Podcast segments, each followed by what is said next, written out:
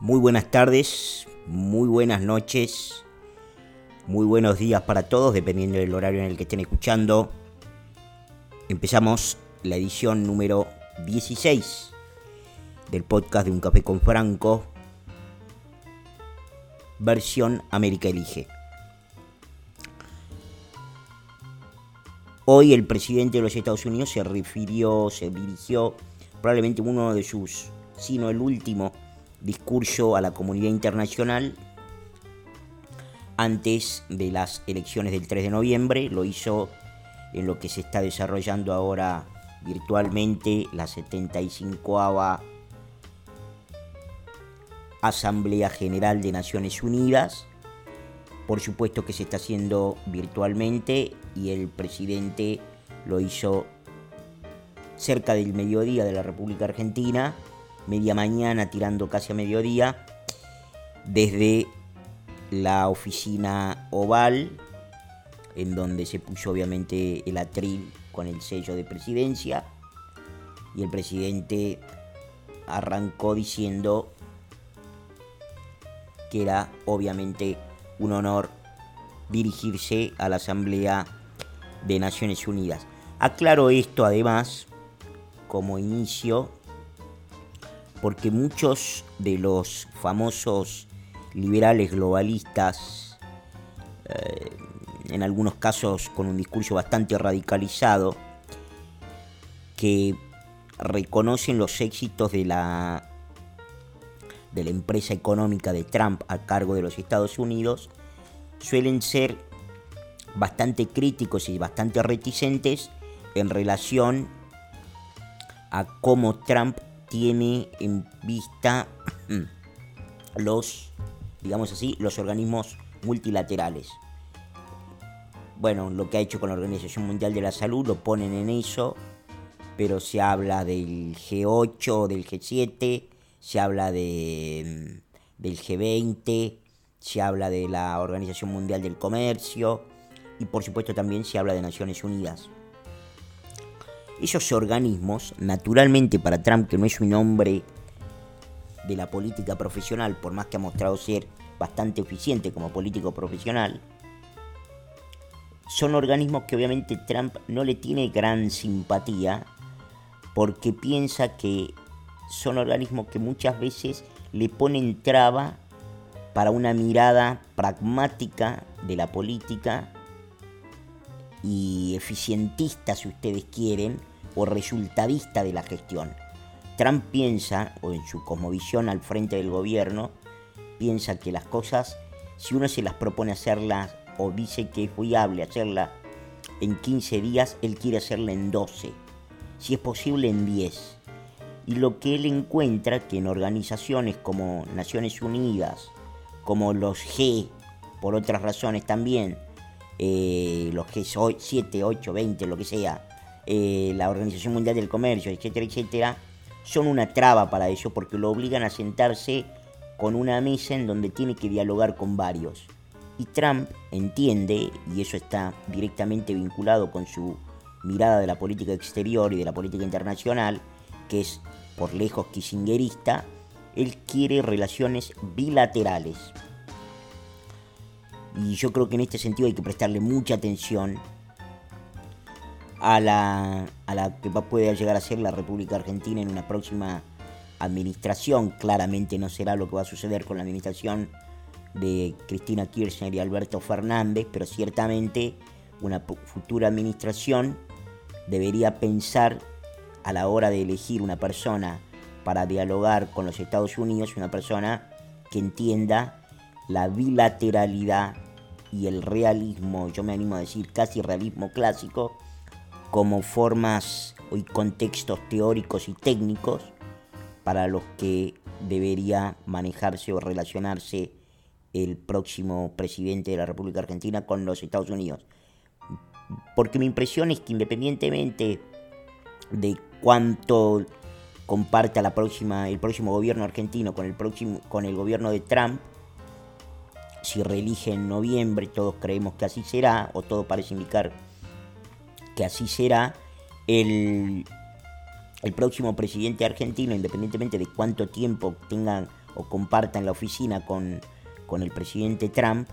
me parece que lo que está haciendo, lo que estamos viendo con Trump, es que está llegando una nueva visión, o que ha llegado probablemente para quedarse una nueva visión de cómo los Estados Unidos se vinculará con el mundo. Aún si después de los ocho años de la Trump Administration llega un gobierno demócrata a la Casa Blanca. Uno puede pensar posiblemente, dependiendo cómo le vaya en el segundo mandato a Donald Trump, que podamos tener 12 años de Partido Republicano, con lo cual quedará todavía afianzada esta mirada sin lugar a dudas. Pero, insisto, aún si viene un gobierno demócrata, yo no descontaría que esta nueva visión del mundo y de cómo Estados Unidos debe relacionarse con los otros países, especialmente con las potencias y especialmente con los países que son parte de organizaciones tipo la Unión Europea, etcétera, etcétera, bueno, deberían pensarse en eso. Independientemente de, cierto, de cierta mirada eventualmente utilitarista que uno pueda tener o no sobre qué debería pasar o cómo debería ser, volvamos a entender la visión que está teniendo en cuenta Trump y que tiene esto vinculación directa además con las elecciones del 3 de noviembre. Decimos entonces para entender que Trump está pensando en bilateralismo, obviamente su mirada no es globalista, en el caso además del G7, el presidente siente que es mucho mejor y es mucho más beneficioso para un país como Estados Unidos negociar mano a mano con Alemania, mano a mano con Francia, mano a mano con el Reino Unido, mano a mano con Rusia, mano a mano con China, ¿sí? Que tener que estar negociando de a 7 y acordando de a 7. Él piensa que eso es no solo menos beneficioso para Estados Unidos en términos de lo que puede conseguir, sino que además piensa que es más engorroso para arribar a acuerdos. Sin embargo, el presidente ha mostrado en las últimas semanas que ha coronado después de tres años y medio, casi cuatro años, al frente de la administración, la posibilidad de ser un presidente que pueda juntar a muchas partes a una mesa, de hecho a muchas partes que no se hablaban, de hecho a muchas partes que querían matarse entre sí, de hecho a muchas partes que estaban en una beligerancia permanente, y decirles, muchachos, hagamos un acuerdo de paz, porque la prosperidad más grande va a llegar si tenemos paz. Pero el presidente hoy en el mensaje de la 75 Asamblea General de Naciones Unidas fue muy contundente sobre su principal target internacional de lo que queda de su administración 2016-2020 eh, y de lo que seguramente serán los próximos cuatro años. Le pidió a Naciones Unidas que por favor tome medidas, y tiene que tomar medidas, con China. Pero además esbozó una visión optimista de que Estados Unidos va a vencer la pandemia que liberó China. Así lo decía el presidente este, casi este mediodía de la República Argentina, la mañana, media mañana de Washington, D.C. We will defeat the virus. We will end the pandemic. And we will enter a new era of unprecedented prosperity, cooperation, and peace. As we pursue this bright future, we must hold accountable the nation which unleashed this plague onto the world, China. In the earliest days of the virus, China locked down travel domestically while allowing flights to leave China and infect the world. China condemned my travel ban on their country, even as they canceled domestic flights and locked citizens in their homes. The Chinese government and the World Health Organization, which is virtually controlled by China, falsely declared that there was no evidence of human to human transmission. Bueno, varias cosas que dijo el presidente. La primera está poniendo responsabilidad práctica y directa sobre la dictadura comunista china. Está diciendo, mientras ellos habían hecho una mega cuarentena en Wuhan, y además habían tomado medidas domésticas de directamente suspender la totalidad de los vuelos y el tráfico de personas vinculados a, a Wuhan, nos criticaban porque nosotros, cuando nos dimos cuenta que había posibilidad de contagio entre humanos, que el presidente dice falsamente el gobierno chino, las autoridades chinas dijeron que esa contagiosidad no era posible. Y si todos recordamos el inicio del famoso coronavirus o COVID-19 o SARS-CoV-2 o China Virus, lo que vemos es que efectivamente eso es verdad. Lo que podemos encontrar es que las primeras manifestaciones sobre este virus que el presidente destaca infectó al mundo son manifestaciones en las cuales era, según eh, la Organización Mundial de la Salud, que el presidente también destaca acá, virtualmente está controlada por China. Y obviamente con eso resume que tiene un titular comunista, que la OMS reprodujo acríticamente y perniciosamente para el resto de la humanidad las, las barbaridades que decía China, las mentiras que decía China respecto del virus, etcétera, etcétera, etcétera. El presidente de los Estados Unidos está sintetizando en eso y está diciendo, muchachos, mientras ellos tomaban medidas para que no les pase lo que le pasó al mundo, permitieron que los vuelos siguieran saliendo de China con gente infectada, de modo tal que pudieran contagiar a todas las democracias del planeta. La verdad que de todas estas palabras uno puede decir, me caen más o menos simpáticas. Lo que no puede decir es que no son ciertas. Digamos, el presidente dio un discurso de siete minutos en donde me sorprende incluso la cantidad de datos que provee durante el discurso. Los que puedan y quieran, léanlo, véanlo, está en YouTube o está en distintas plataformas. Pero me parece un, discurso muy circunscripto, muy armadito, muy consistente en relación a evidencia, la visión que se desprende de la evidencia con la que el presidente se plantó hoy ante la organización multilateral más grande del planeta y le dijo, muchachos, esto es lo que nosotros hacemos, esto es lo que nosotros queremos y esto es lo que nosotros necesitamos que suceda. Entre las cosas que el presidente dijo que se necesitan es hacer responsable, hold accountable, hacer responsable a la República Popular China de haber contagiado el planeta con un virus que el presidente dice, está bien, no lo pone en el bando, si ustedes quieren, extremista de un virus como formado como acto de guerra, pero dice el gobierno chino como mínimo fue irresponsable. Como mínimo fue irresponsable y nos contagió a todos. Y mientras criticaban medidas de prohibición de vuelos de la República Popular China a los Estados Unidos, ellos ya habían encerrado y habían hecho un estricto lockdown en Wuhan, en China, y no permitían ni siquiera los vuelos domésticos. Me parece clave entender que el presidente está promoviendo la condena y la responsabilidad de China y que al mismo tiempo China tenga, digamos así,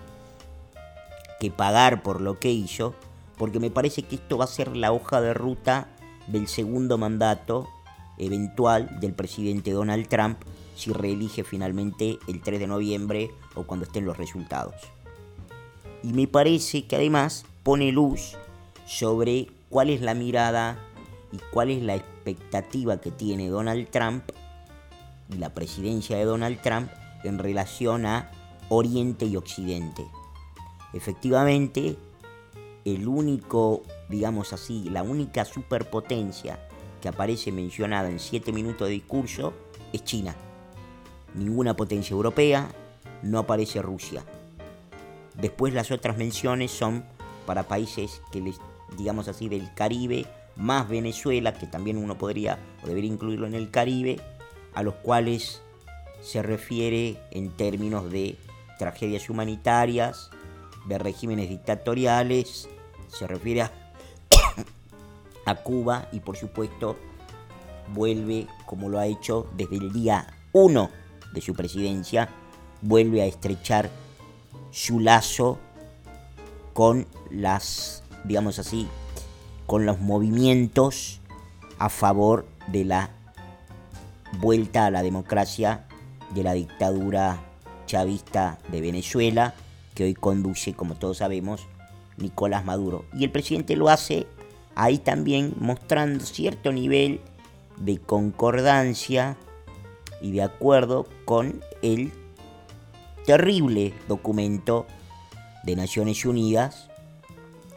que condenó en, las últimas, en los últimos días, horas previo al 75, a la 75 Asamblea General de Naciones Unidas, las violaciones de derechos humanos que se producen en la dictadura venezolana, dictadura que el gobierno argentino se niega a condenar, y creo que se habla de alrededor de 5.000 asesinatos durante esta terrible dictadura que tenemos como parte del subcontinente sudamericano.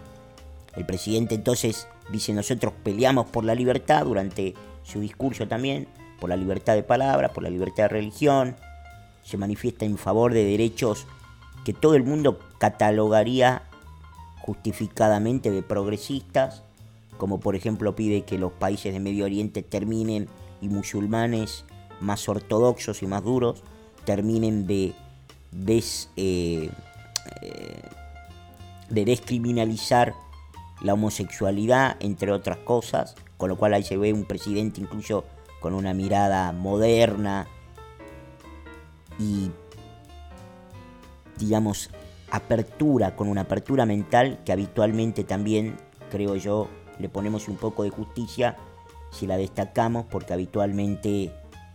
la descripción que tenemos del presidente de los Estados Unidos suele ser más bien contraria a esa. Dicho esto, el segundo tema que tiene mucha relevancia en el día de hoy es que la mayoría de los medios de comunicación están destacando lo increíble que es que el Partido Republicano, mejor dicho, el presidente Donald Trump, en otro éxito impresionante, está consiguiendo que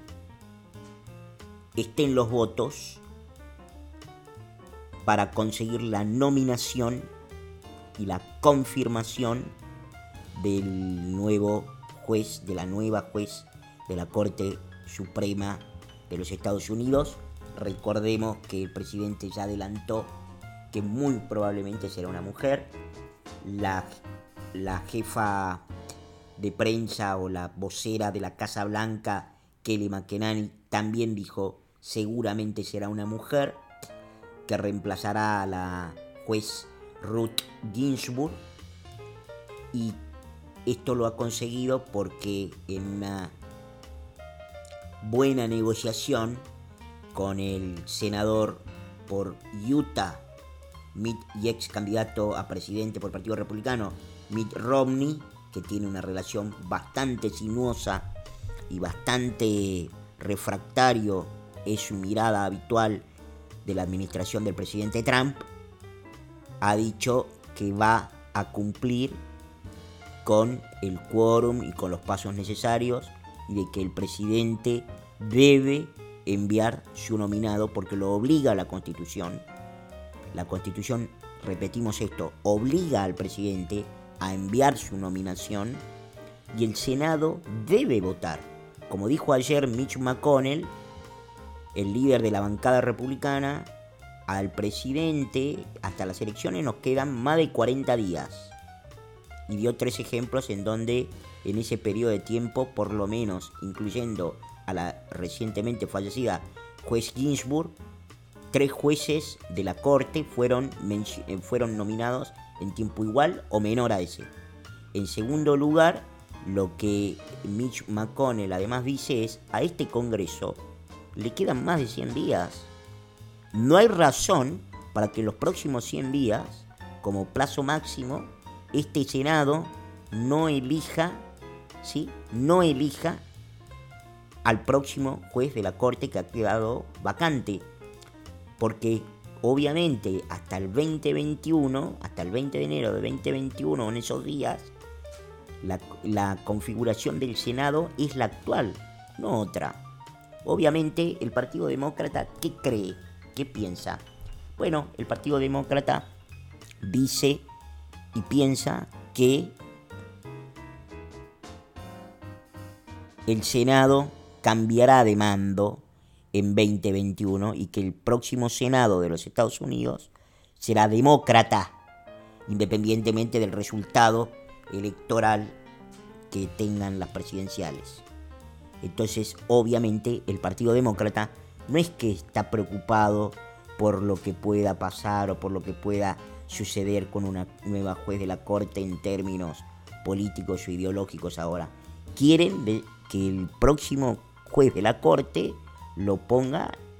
un Senado demócrata. Lindsey Graham, que va a la reelección por Carolina del Sur y que en general es un obstáculo para la administración de Trump en muchos aspectos, también declaró esta mañana que el GOP, el Grand Old Party, puede confirmar a la, a la nominación, a la próxima nominada que envíe el presidente. El presidente este sábado ha dicho que su deadline para anunciar el jueves tendremos funerales de Estado para la juez Ginsburg y el presidente ha dicho que quiere respetar este momento, que hay que darle respeto, que hay que rendirle el honor que merece la juez, pero que entre viernes y sábado, y hoy se inclinó ya por el sábado, es su deadline para anunciar quién será su próxima nominada. Ayer el presidente también en los jardines de la Casa Blanca, antes de partir al estado de Ohio para su dos rally, dijo que la juez Barrett es una candidata muy, muy fuerte para ser la próxima nominada a la Corte Suprema de Justicia. Señores, señoras, en el otro país están todos los episodios de Un Café con Franco en su versión podcast América Elige. Chao.